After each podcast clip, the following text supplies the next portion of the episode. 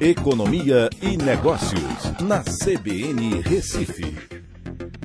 Diga lá, doutor Écio. Boa tarde. Boa tarde, Aldo. Boa tarde, ouvintes da CBN. Vi aí que você já estava falando do dólar e da bolsa, né? É, deu uma, uma subida danada agora à tarde. Quer dizer, a bolsa caindo, mas bem pouquinho, mas está acima dos 100 pontos. Uh, bom, falando em bolsa, oferta de ação aí engrossa, né?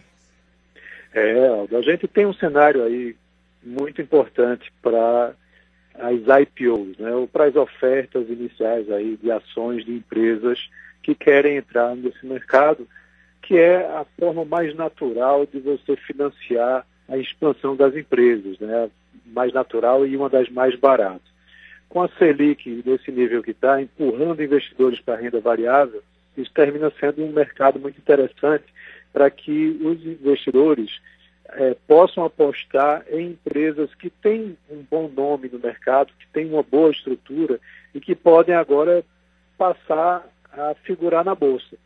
É, vale lembrar que o Ibovespa é um índice que reúne um certo número de empresas né, que estão listadas lá, e aqui no Brasil o número de empresas listadas e com relevância é muito pequeno.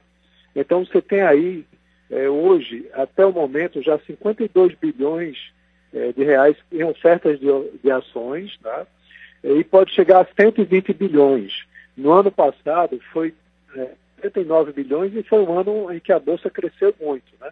Então, esse ano, tudo indica que o desempenho talvez seja melhor e várias empresas entrando. Tem o nome de algumas aqui que eu vou mencionar. Né? São construtoras né, como a Patrimar, Encamp, a Petroleira 3R, né, a Compass, que é uma empresa de companhia de energia e gás, mas tem também fabricantes de eletrônicos como a Intelbras, a varejista Calunga, né, e também até a própria Avan, né, que é uma rede de, eh, de lojas varejistas, tá, como também redes de supermercados, como a Companhia Sul-Americana de Distribuição.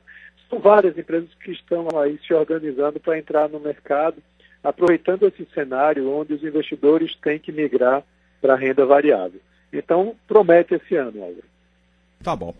Écio, bom final de semana. Até semana que vem. Para todos nós, um abraço. Até segunda.